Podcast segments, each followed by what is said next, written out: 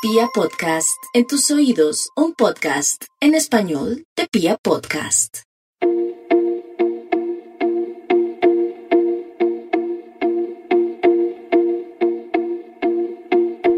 Las redes sociales son como un gran evento que nunca termina. Entre más las usamos, más nos conocen. Soy Alejandra Quintero Nonsoque. Bienvenidos a Dream Girl. Nuestra Dream Girl de hoy entendió el mundo digital hace un tiempo. Su trabajo la llevó a conocer a varias de las personas más reconocidas del entretenimiento de habla hispana. En el capítulo de hoy vamos a aprender de influencer marketing con Camila González.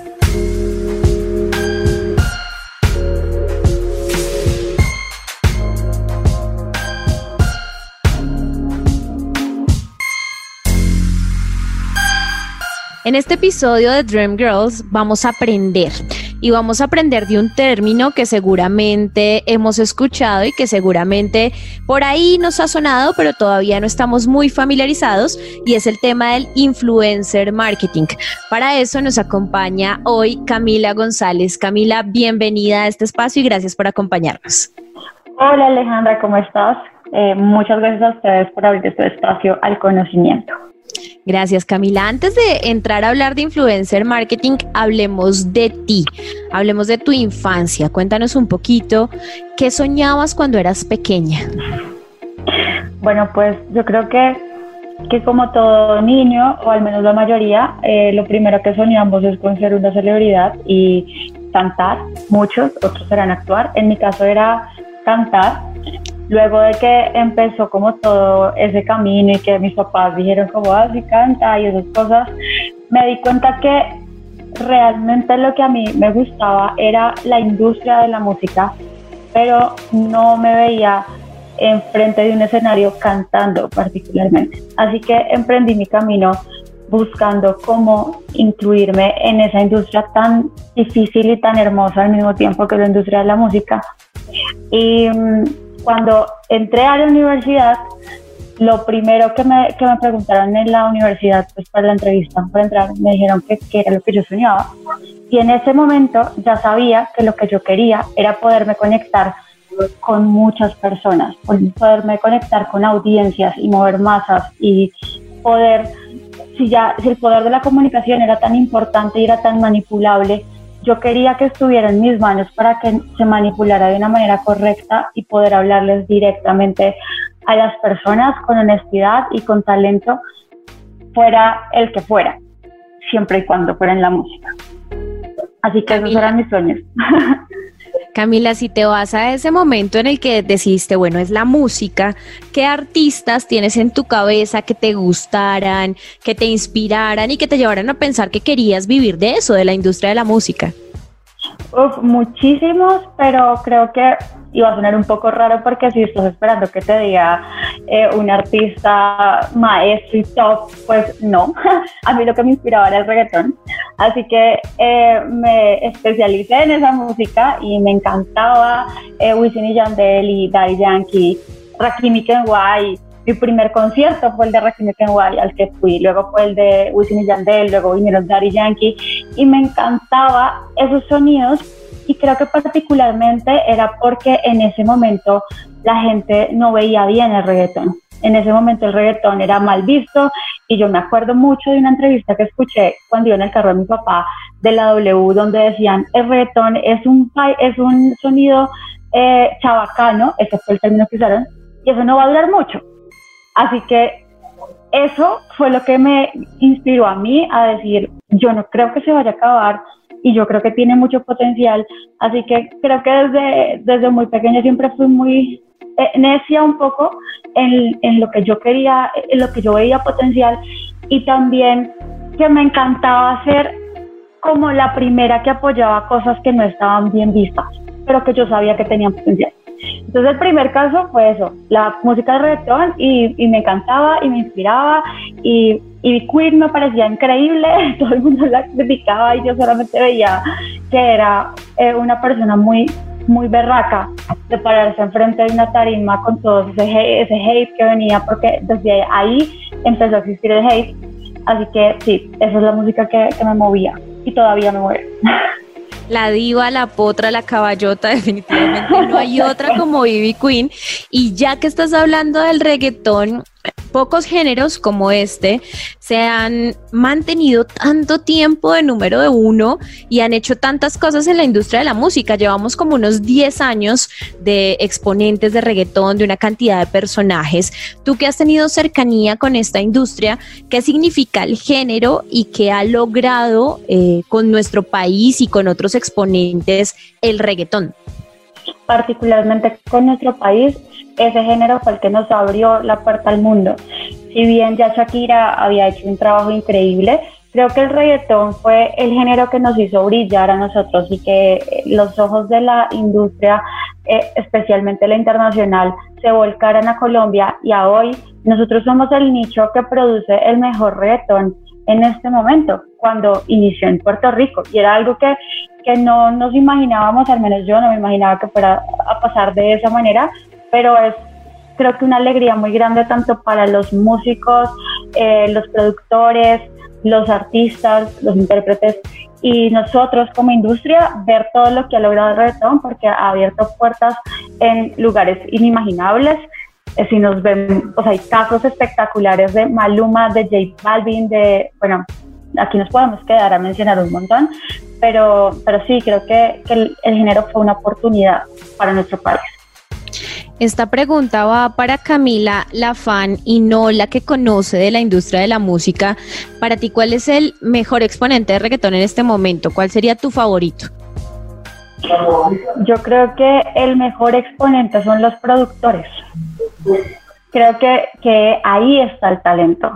Si bien los intérpretes son la cara, y yo podría nombrarte artistas, vuelvo y digo, como J Balvin o como Maluma o como Farruko, que es espectacular, como mm, Tiny, bueno, hay un montón de artistas, de Camilo ahora surgiendo como en este género mezclado pop y, y reggaetón, creo que, que realmente el talento y yo como fan me, me, me, fijo mucho en los productores, en la gente que está detrás de esa música. Y me, me he encontrado con casos muy increíbles viendo cómo se hace el reggaetón. Y todo el mundo cree que pues sí, obvio, un sampler, le pone su enter y se hizo la canción y no, tuve la fortuna de estar en Medellín en muchas casas de producción y en muchos eh, campamentos de, pues, de composición porque tenía que acompañar a ciertos artistas y, y, ahí me di cuenta que el talento estaba en los productores, así que Camila Fan es, es esa, la que está pensando que Obi the Trump es un genio, que es que hay demasiados icon, icons son genios. eh, creo que eso. Camila, decides estudiar comunicación social. ¿Por qué decides esta carrera y tuviste la aceptación y el apoyo de tu familia siempre para irte por esta línea? No, no tuve la aceptación de, de pues no de primeras, de mi mamá siempre, pero de primeras fue muy difícil porque era la primera persona en mi familia que estudiaba comunicación y pues todos creían que yo iba a ser una presentadora de noticias y que como siempre fui tan vanidosa, entonces que yo, yo lo que quería era ser famosa y quería estar enfrente de una cámara, pero no fue mi motor para estudiar comunicación, sino como lo que te comentaba al inicio, yo quería conectarme con la audiencia, yo quería saber cómo hablarle a la gente, quería saber qué era lo que movía a la gente. Y me daba cuenta como usuaria, como fan, lo que los temas que eran importantes, así que yo quería hacer parte de eso, hacer de los temas importantes y comunicar cosas que, que fueran de valor y que también abrieran los ojos como a otras cosas. Yo en el colegio eh, pensé que iba a estudiar medicina, yo hice varias cosas como enfermera, estudié enfermería al tiempo en el que estaba estudiando eh, en el colegio, salí, hice prácticas en el hospital de Kennedy como enfermera y ahí me di cuenta que me encantaba la medicina, pero sentía que no era algo que me llenara 100%, como que me hacía falta algo más y lo encontré en la comunicación, así que bueno, luego de pasar que iba a estudiar medicina, luego que ingeniería industrial y ahora le estaba diciendo a mis papás, no, pues yo quiero estudiar comunicación, entonces fue como, pues escucha, me acuerdo mucho que como pasé de tantas eh, eh, carreras, mi mamá cuando le dije que iba a estudiar ingeniería industrial, pues me compró un libro enorme, o sea, era cuatro veces la Biblia, era muy grande, y me dijo, listo, tú quieres estudiar eso, entonces léetelo. Y pues ahí me voy a dar cuenta que es lo que tú quieres, ¿no? Pues llegar a la segunda página y yo fue, pucha, ¿cómo le digo que yo quiero estudiar comunicación? y me acuerdo que se lo dije en un transporte público como mami, perdón, quiero estudiar comunicación. Y ella me dijo, siempre te voy a apoyar, siempre y cuando sea lo que tú quieres hacer y de siempre tu 100%. Cuando yo vea que tú estás dando tu 100%, no me importa si estudias comunicación, si eres zapatera, si eres estilista, pero que yo vea que realmente te estás esforzando y estás dando siempre tu 100%. Así que eso fue para mí eh, todo. Y ya no me importaba lo que pensaban mis tíos o lo que pensaran los demás, ya yo me iba con lo que me había dicho mi mamá y así saqué la carrera adelante. Hay un montón de cosas que se tienen en la cabeza sobre las comunicadoras, sobre todo, ¿no? Y hay memes, hay chistes, bueno, una cantidad de cosas que dicen que para ser comunicador pues hay que ser lindo, que eso es pura rosca, que los comunicadores no sabemos de matemáticas, una cantidad de cosas que se han tejido alrededor de la figura del comunicador social. ¿Qué mitos crees que tú confirmaste durante tu carrera y qué mitos definitivamente dices no tienen nada que ver con lo que de verdad hace un comunicador? Pues justo lo que mencionabas, me acuerdo mucho que cuando justo eh, elegí estudiar comunicación, un tío mío me dijo que yo no podía estudiar eso porque yo no tenía rosca, que porque pues, mis papás básicamente no conocían a nadie en esa industria, entonces que yo qué iba a hacer que eligiera algo que mejor me funcionara mejor. Y ese día me sentí muy triste, pero luego llegué a mi casa y dije, voy a demostrarle que eso no es así. Y yo, Camila González, te puedo decir que yo no tuve ninguna otra palanca fuera de la palanca de Dios. Eso fue mi palanca, mi palanca para cualquier cosa. Ser una hija de Dios y creer y tener fe y, y seguir con mis propósitos y ser disciplinada fue lo que me abrieron las puertas. No ser amiga de nadie ni ser conocida de nadie, ni la hija de nadie. Yo me fui con eso. Y mm, me di cuenta también de que la teoría básica de la comunicación, que son las líneas justo de comunicación, que tú tienes como eh, unas, eh, eso tiene un nombre que en este momento no recuerdo, va a quedar como una loca, pero bueno, eh, se supone que tú tienes un perímetro de conexiones. Y bajo ese perímetro de conexiones tú amplías tu rango para llegar a más personas el experimento de los seis grados de separación. Ese. Es real, es completamente real y creo que eso, será, eso es lo único que tiene que llevarte la gente. Tú preocúpate por con quién quieres estar y así vas a llegar a donde quieres llegar. Pero no necesariamente tienes que ser hija de alguien o ser la mejor amiga de alguien. No, simplemente abrir los ojos, abrir los oídos y estar en el momento indicado y hablar en el momento indicado y, ya está. Dios va a abrir las puertas de todo el mundo, sea cual sea la, la educación o sea cual sea eh, la carrera que hayan elegido. Particularmente en la comunicación, creo firmemente en eso y mm, en nada más. Si hay mitos reales, como que el 70% de los comunicadores son personas físicamente eh, apropiadas para la sociedad, que no significa que sean lindos o no, simplemente están bien aceptados.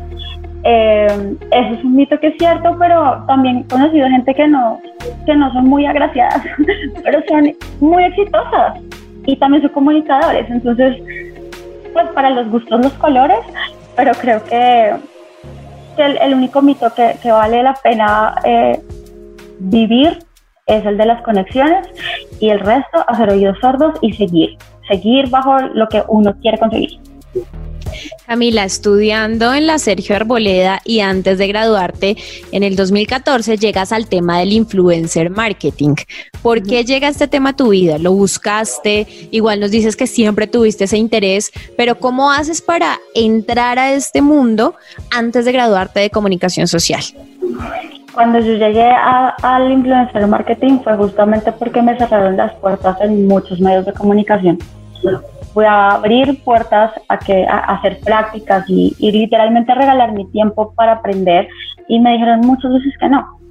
Entonces mi hermana en alguna oportunidad me mostró lo que era un youtuber y me mostró YouTube. La, la primera youtuber que yo vi fue a Yuya Em, y ella me la mostró, pero mi hermana ya venía consumiendo YouTube hacía un montón y ella me dijo como, no, mira que es tan chévere, que hay, tú puedes subir tus videos y la gente te va a ver. Entonces dije, pues si no me abren la puerta, yo me la abro sola. Abrí un canal y empecé a subir videos.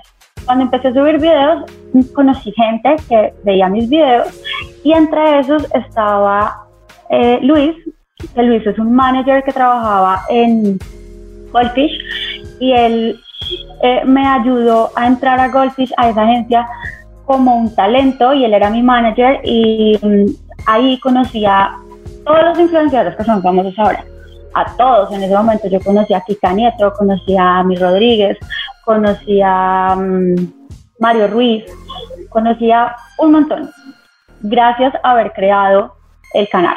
Y una vez que creé el canal, estaba haciendo los videos y conocí a todas estas personas, dije, aquí no es el negocio, aquí no es donde yo me voy a, dedicar, no enfrente de una cámara, sino voy a estar detrás de ellos. Porque también me daba cuenta que había muchas dudas entre los precios, había muchas dudas de que era valioso y que no en la audiencia. En ese momento el influencer marketing era, o sea, nada, no existía, solamente existían youtubers y la gente los miraba raro y la gente, muchas personas no sabían que era un youtuber. Entonces vi una oportunidad en conocerlos a ellos como amiga y como partner para luego poderlos eh, algunos manejar y a otros negociar. De esa manera llegué yo al influencer Camila, para las personas que nos están escuchando y no saben qué es el influencer marketing, demos una definición sencilla en donde podamos entender este, este movimiento. El influencer marketing básicamente es una herramienta digital medible que te permite conectar con la audiencia a través de una persona. La ventana no es una red social, la ventana es un ser humano, por eso se llama influencer marketing. Y eh, de ahí que lo más valioso de esta herramienta es que sea la recomendación de una persona que tú sientes cercana a ti. La empatía es lo que hace valioso este, esta herramienta de publicidad digital. Hay una cantidad de personas que crean contenidos digitales en este momento para diferentes redes, en diferentes formatos. ¿Cuál dirías tú que es como el éxito de una persona que se lanza a hacer este tipo de contenidos y poder conectar con las personas? Disculpame, ¿me puedes repetir la pregunta que me distraje un segundo?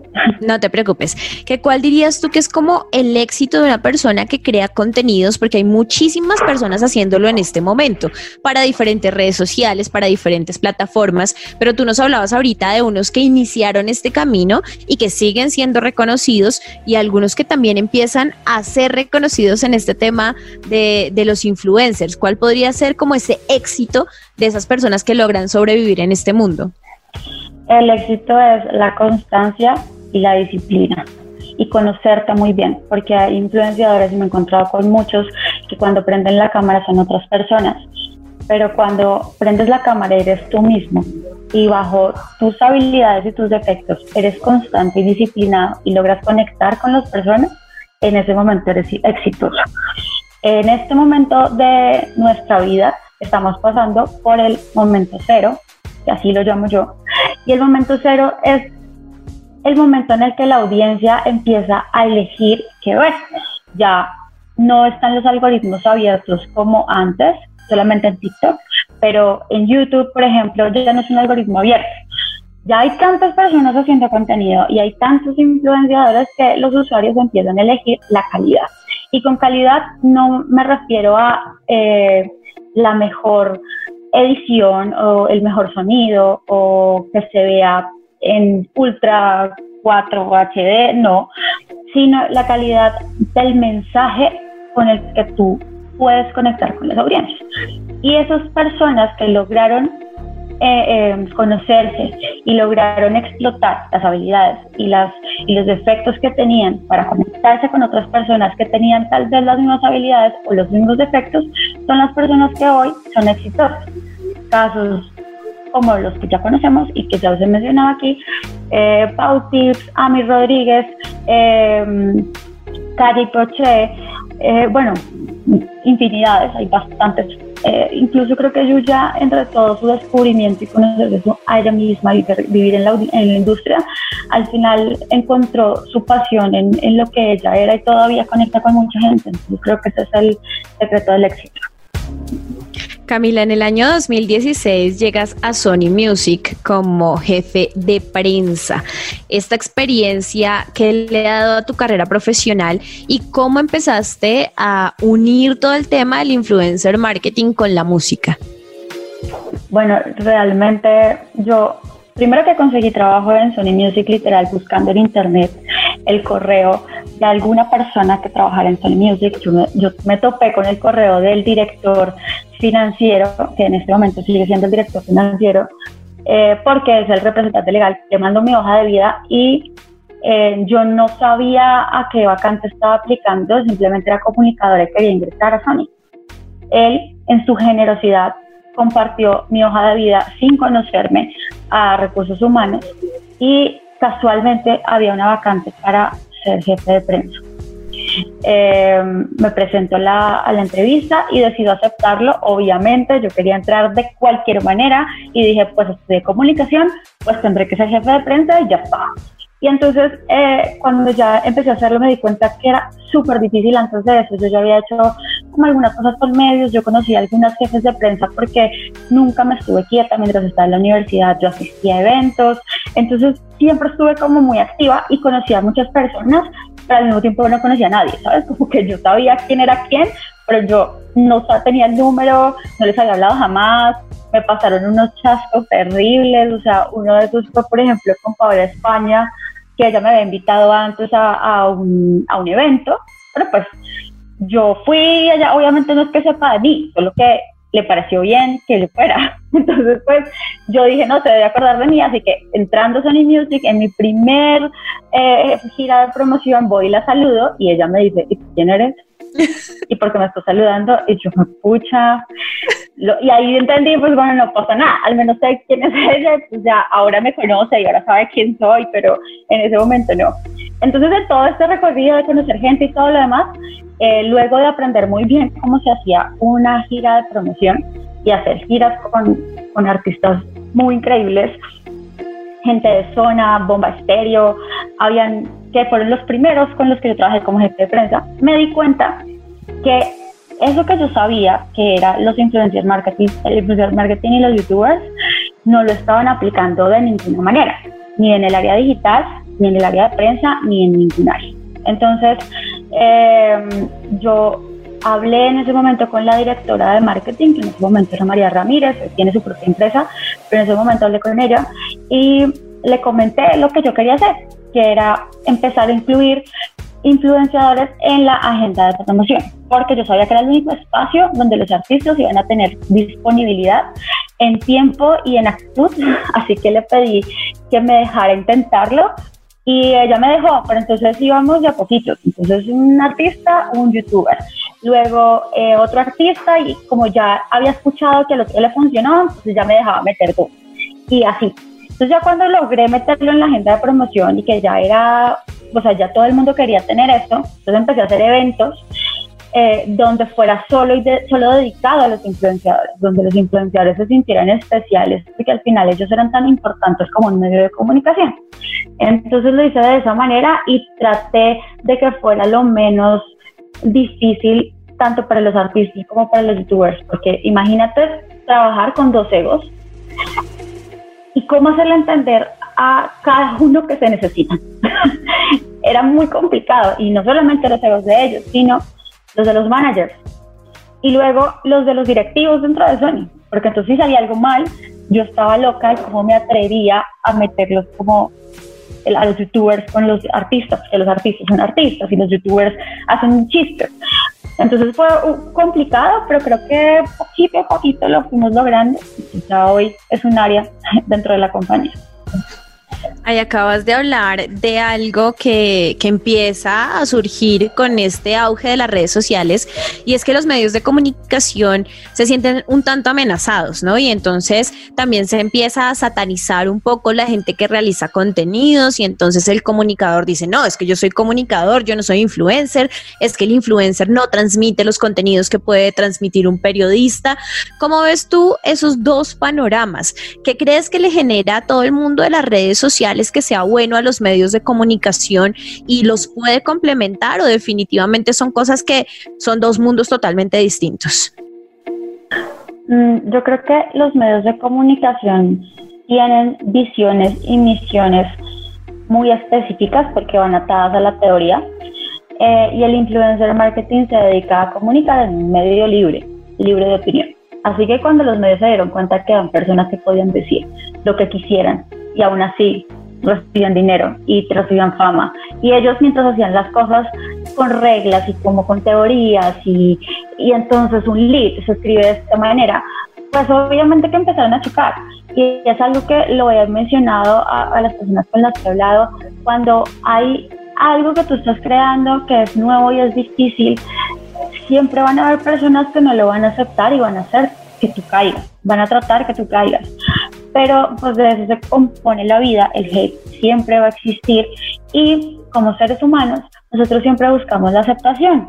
Entonces, tanto los medios de comunicación como los influenciadores estaban tratando de caerse bien, solo que no querían aceptarlo. y ahora en este momento eh, creo que los medios de comunicación entendieron perfectamente el mensaje. Hoy hay muchísimos periodistas que son influenciadores y hay muchísimos formatos dentro de los medios de comunicación que son nativos digitales. Hay programas que están hechos eh, por y para personas digitales y, y los medios igual van a seguir existiendo y pues ya está demostrado que los medios digitales y los influenciadores están entonces a hoy lo veo muy bien, siento que ya, ya se llevan bien. Camila, ¿y qué crees tú que le ha generado todo este tema de los influenciadores a la música? ¿Cómo ha ayudado a que también se difunda más un artista y a que pueda llegar también a otros espacios que de pronto antes de que existieran las redes sociales no era tan posible que esto sucediera? Pues creo que el valor más grande que tiene la música es que la música está hecha para todos.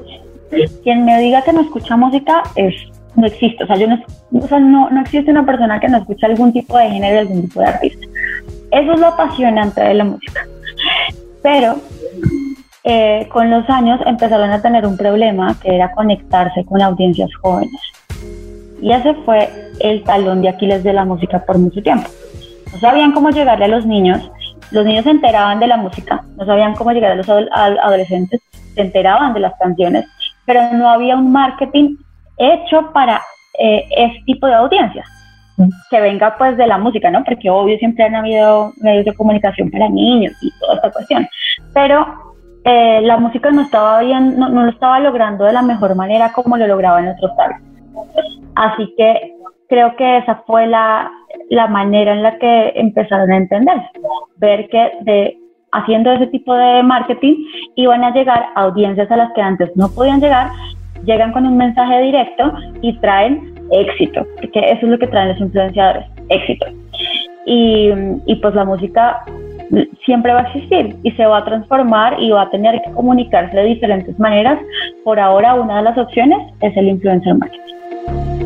Camila, dentro de tu experiencia y con tu trabajo, has logrado que varios artistas sean muy reconocidos. ¿Qué casos dentro de lo que has hecho en Sony Music recuerdas que sean como representativos por lo que, sean, ah, lo que han significado para el influencer marketing y para la música? Eh, el caso que hay muchos casos que recuerdo con mucho amor porque nos costaron eh, muchísimo poderlos hacer, pero también, también pues, lograr hacer éxitos. Pero el que más recuerdo con mucho afecto, porque fue un éxito rotundo, fue CNCO con reggaeton lento. CNCO lo presentan en la compañía en Sony Colombia diciéndonos que son una banda que vienen de un reality, que son muy famosos en todo el mundo, pero acá no. Y entonces nos dicen, pues no sé cómo van a ser, pero hay potencial y tiene que pegar. O sea, ciencia tiene que ser igual de importante en Colombia como lo es en los otros países. Entonces empecé a estudiar y empezamos a estudiar con todo el equipo de dónde venía Ciencia, a qué target le hablaba, eh, cómo se habían hecho famosos allá, entonces el reality, pero quiénes estaban hablando de reality, quiénes eran los padrinos. Entonces, luego de toda esa investigación nos dimos cuenta que lo único que no habían hecho era el influencer marketing, a pesar de que eran tan jóvenes, ya llegaban a un público tan joven. Así que fue la oportunidad perfecta para eh, convencerlos de que la manera de entrar a nuestro territorio era con influenciadores. Además, porque en Colombia y en todos los países, si un artista no reconocido es muy difícil que los medios acepten una entrevista. Y qué pereza llevar a un artista que uno sabe que es gigante en otros países a que lo entrevisten en medios que no le van a dar la prioridad y que les van a tratar horrible. Entonces, yo dije, pues prefiero hacerlo con influenciadores, los influenciadores sí entienden la magnitud de lo importante que son ciencia porque digitalmente eran absurdos. Y eh, decidimos ingresar al país con una parodia. Nos contratamos, en ese momento eran famosas las parodias, pero no las hacían a propósito, sino los influenciadores elegían la canción y pues se hacía famosa la canción y ya. Pero yo conocí a esa gente que hacía parodias, entonces contraté a uno de ellos y le dije, quiero que hagas una parodia, pero de la canción que yo te dije. Y al final de eso, quiero que hables de la banda, quiero que le digas a la gente que existen. Y pues él aceptó y dijo, bueno, pues yo nunca he hecho esto. Obvio, ellos también tenían nervios porque los influenciadores decían, pues esta cosa, nadie lo conoce acá. Yo sé que son gigantes, pero, pero ¿cómo voy a hablarle a mi, a mi, a mi gente? Al final hicimos una, una parodia que le fue muy bien y logramos ser tendencia en Twitter dos veces con las dos con los dos videos que hicimos con dos de las canciones. Luego de eso hicimos un cover pero entonces era un cover planeado con influenciadores. Entonces es un cuadro que luego les mostraré cuál es pero hay un cuadro es un cuadro y está dividida la pantalla en cuatro personajes estos cuatro personajes son influenciadores que en ese momento estaban muy bien y estaban haciendo el cover de la canción de Quisiera, que fue la que iba antes de Reggaeton De esta manera logramos hacer la primera firma de autógrafos de ciencia en Colombia y logramos convocar a 300 personas antes de Reggaeton Lento. Y eso era increíble porque era una época en la que todavía se vendían discos. Entonces vendimos 300 discos en una tarde de una, unos influenciadores que no habían salido en medios de comunicación. Fue maravilloso. Luego que ya vinieron acá, estaban muy agradecidos, así que me dijeron lo que necesites siempre. Me volví incluso muy amiga de ellos y, y logramos hacer una relación muy bonita entre Ciencio y los youtubers y los influencers de otras redes sociales y empezaron a, a, hacerse amigos y hacer más contenidos y todo este cuento. Luego cuando sale Reggaeton Lento, el teléfono mío no paraba de sonar porque todos los youtubers querían estar con Ciencio. Entonces, por favor, pues nosotros hicimos esto, por favor, es que hagámoslo. Así que hicimos también el primer evento digital eh, de transmisión en vivo de un concierto en Facebook. Eso no se había hecho antes y logramos poner en la misma tarima a Ciencio, a Legarda y a Yelos quienes convocaban la audiencia digital eran los youtubers, tuvimos a 60 youtubers en el mismo lugar posteando al mismo tiempo sobre el concierto y convocamos solamente a 100 fans que tuvieron que ganárselo con un concurso para que vieran la ciencia en vivo. De resto, todo el mundo estaba viéndolos digitalmente. Fue la primera transmisión en vivo y fue lo primero de todo. Luego de eso, Ciencia fue un éxito rotundo con reggaeton lento. Bueno, ya después eh, ya no lo seguí trabajando. Yo, ya seguían en, Sony con otras, otras personas porque nosotros siempre variamos de, artistas y, y, ahí quedó, pero lo recuerdo con mucho amor, además fue un éxito para ellos poder entender que la industria también se movía con influenciadores y luego verlos, yo ya veía videos de ellos con youtubers en Miami de ellos en youtubers en los Latin Grammys. Entonces era muy bonito ver que, que, eso se había construido acá y que estaban tan agradecidos y que realmente había funcionado. Camila, y hay, hay también eh, otros que el camino es al revés, ¿no? Entonces los vemos como influenciadores y después terminan sacando sus éxitos musicales y también involucrándose en el tema musical. ¿Qué personajes recuerdas tú que haya sido su camino por ese lado y que en este momento tengan también éxito en la industria musical? Paradójicamente, yo, yo veo que hay muy pocos casos de influenciadores que pueden volverse músicos, realmente muy pocos. Porque hay una particularidad y es que si bien los influenciadores son disciplinados, no entienden lo complicado que es ser un cantante. Entonces, tienen el éxito que, que, que pueden lograr porque es que tienen toda la audiencia, pero luego no es una audiencia sostenible una audiencia musical sostenible, sino es una audiencia que consume contenido eh, en YouTube o en Instagram. Así que eh, tuve éxitos, muchos, como el de Ami Rodríguez o como el de Sofía Castro o como el de Javier Ramírez, con videos que superaron los 100 millones de views. Fueron los primeros youtubers en alcanzar 100 millones de views en un video musical. Y lo logramos con mucho esfuerzo, porque aparte nos encontramos, por ejemplo, con Ami, que era, pues él no es cantante, él, canta chistoso y él mismo me dice, yo no sé cantar, pero sabe qué decirle a su audiencia hasta con música. Entonces funcionó, le pusimos una influenciadora que sí cantaba, que era Sofía, y logramos hacer More, que fue el primer éxito eh, por un influenciador que fue firmado por Sony y que fueron los primeros en alcanzar 100 millones de reproducciones en un video musical. Luego vino Javier Ramírez, la misma fórmula, y Javier sigue eh, sacando música. Ahora sé que va a sacar pronto una canción con otra influenciadora. Hay casos increíbles como el de mm, el de Kimberly Loaiza, el de Juan de Dios Pantoja, eh, RK, Mario Bautista. A todos ellos los he conocido en diferentes momentos de mi vida y, y ellos siguen luchando y no es sencillo en el tema de la música. Por lo que te digo, no es lo mismo. Entonces, quien realmente está apasionado por la música lo va a lograr y hay muy pocos casos. En este momento se me viene a la cabeza Katie Angel, que es una venezolana divina que trabaja desde Miami y hace una música espectacular y tiene, si te digo, en cada canción más de 8 millones de reproducciones en Spotify y ella solita lo ha hecho con su audiencia. Sí se puede, solo que te digo, es, es muy difícil y es muy diferente, eh, pero pues éxitos hay y son los que te acabo de mencionar. Esta pregunta va desde mi total desconocimiento de la industria de la música y voy a actuar como fan, como persona que está en su casa y en este tiempo de cuarentena pues han pasado diferentes cosas dentro de la música, como que, no sé, el lanzamiento de todo el disco Colores de J Balvin fue en cuarentena, íbamos viendo los videos y lo que iba pasando desde nuestra casa, sin un lanzamiento en un espacio físico. Si yo pongo TikTok, por ejemplo, eh, ahí tengo las canciones más escuchadas, me las aprendo, me aprendo la coreografía y después voy a Spotify y hace parte del top 50 de canciones, esas mismas que estoy escuchando en TikTok, cómo estas dinámicas que estamos viviendo actualmente y las redes sociales aportan a esa difusión musical y a que los artistas sean cada vez más conocidos.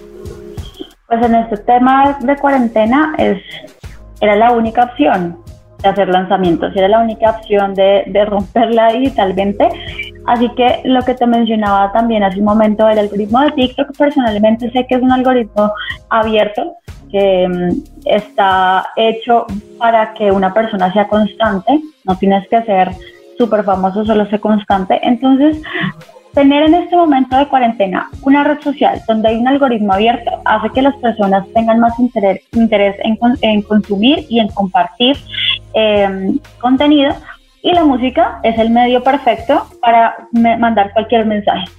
Entonces creo que, que, TikTok es una herramienta muy bien pensada en estos tiempos que hizo el match entre la música, los artistas, eh, la audiencia y las plataformas digitales. Eh, ¿Qué más te puedo decir? Sí, básicamente es como TikTok habían muchas otras herramientas que, pues tal vez ahora no muchos recuerden, pero Musical.ly era una de esas que fue bastante famoso también, ayudó de la misma manera. YouTube pasó lo mismo cuando tenía el algoritmo abierto, entonces los videos más vistos y la gente quería hacer las parodias de las canciones que estaban más pegadas y luego tú te ibas al top de Spotify, al top de la radio y ahí estaban las canciones y es básicamente el mismo patrón con diferentes eh, redes sociales siempre va a haber un medio para comunicarlo, eh, un artista que quiere dar un mensaje y la música va a llegar a su fin, que es el top de cualquiera que sea lo que sea lo que esté funcionando en ese momento. Entonces creo que es muy afortunado tener esta herramienta en este momento y ver que, que la música no para, se reinventa y, y se mueve, porque al final donde sea y como sea, vamos a tener que musicalizar momentos y en, este, en esta situación en la que está, por la que estamos pasando hay muchos momentos musicalizables, así que hay muchas opciones y oportunidades para hacer lanzamientos de música. Dentro de Sony Music has hecho carrera, has pasado por diferentes roles. En este momento, ¿cuál es tu rol y qué haces o para explicarle a la gente qué haces específicamente en Sony en este momento? Sí, así es. Pues como mencionabas tú, inicié siendo jefe de prensa, luego me pasaron a coordinadora de talentos digitales, un cargo que no existía en ninguna eh, filial de Sony, en ningún país existía ese, ese cargo de coordinadora de, talentos digitales.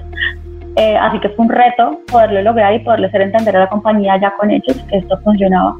Luego de que creo ese, ese cargo, eh, gracias a Alejandro Jiménez, quien era en ese momento, en, en ese momento era el presidente de la compañía, eh, me dio la oportunidad de crear un nuevo cargo que es gerente de BI y de desarrollo de audiencias.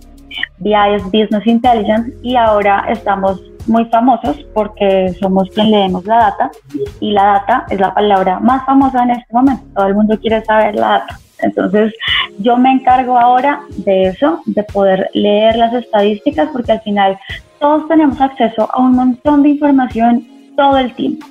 Todos. O sea, si tú quieres mañana investigar de lo que sea, tienes información, tienes números, pero lo que no es tan fácil es leer esos números e interpretar esos números para poder hacer una estrategia a partir de ahí.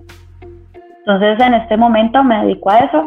Eh, ha sido un reto muy grande porque, porque te encuentras, obstáculos siempre van a haber, pero te encuentras con situaciones no muy agradables, que la gente siempre piensa que hay maneras mejores de hacer lo que tú haces, pero eh, al final creo que es un patrón en mi vida que yo me encargo de abrir nuevos roles en todas partes. Entonces en este momento estoy feliz de poder eh, incursionar en esto. Me he encontrado también con gente maravillosa que se dedica a lo mismo que yo. Me he encontrado que hay muchas industrias que necesitan cada vez más de la data y de esta información para tomar decisiones y optimizar recursos y estrategias para llegar a fines como lo que tú mencionabas ahorita llegar a ese, a ese punto de decir, si yo junto esto más esto, voy a tener esto en este tiempo con estos números.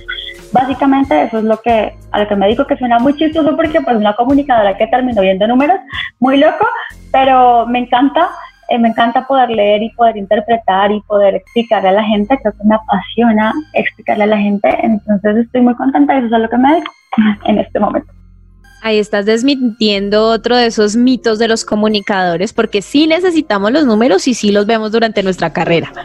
Totalmente, totalmente. O sea, uno, y creo que ah, yo me encontré con muchas personas que decían de comunicación para no ver números. O sea, en mi caso, tú pasó, yo solita, yo solita me fui donde vi números, o sea, yo llegué y yo dije, acá, de acá soy. Además, porque me encanta todo lo digital y yo sabía que ya sé cómo leer las audiencias, yo sé quiénes son los medios, yo sé cómo se mueve eh, la industria y, y, los géneros. Eh, ahora solo me faltaba conocer los momentos indicados, la cantidad de veces que hay que hacerlo, eh, la cantidad de presupuesto que necesitas para lograrlo. Entonces creo que estoy aprendiendo también esa tuerquita que me hacía falta para hacer el match de todo lo que yo he aprendido en esta carrera. Y pues vamos a ver, capaz si en un año te digo que estoy, estoy haciendo una nueva incursión en un cargo que no existe seguro y pues estaré feliz de compartirlo. Camila, ¿qué sueñas con tu carrera profesional y qué sueñas como mujer de aquí a, no sé, unos cinco años? ¿Qué quieres hacer? Quiero ser feliz. Eso creo que es mi motor de vida. Y lo único que le pido a Dios con mi carrera y con mi vida es que cuando me levante todos los días sea feliz.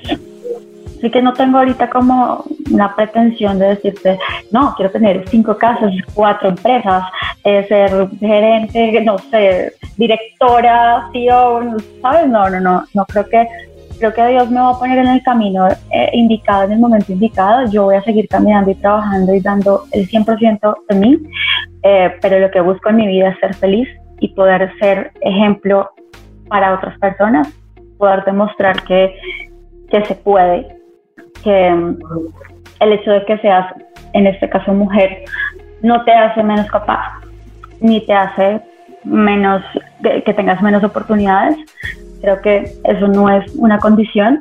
Y, sé que suena cliché y ahorita van a decir, ay, no sé, ya lo superamos. No, créanme que no. En esta industria particularmente no, no pasa. Y todavía hay muchas cosas que no, que no están estandarizadas y que podrían ser más justas.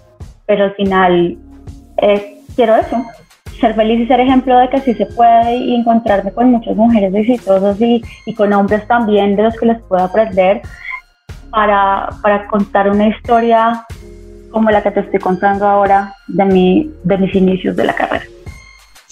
Camila, pues muchísimas gracias por compartir tu experiencia, tu conocimiento y por demostrarnos que cumpliendo los sueños se puede ser feliz trabajando y además abriéndose un espacio. En tu caso, espacios que no existían, que empezaste a explorar y que te han llevado al lugar en el que estás en este momento. De acuerdo. Sí, es muy increíble. Y luego cuando te das la vuelta y dices, oh, pucha, trabajé con Adele, John Legend, eh, Wisin y Yandel, me falta solo Daddy Yankee, pero eh, de, mis ídolos, pues. Pero de resto, con una cantidad de personajes espectaculares que, que ahí está la respuesta de que cualquier sueño, por loco que sea, lo vas a lograr.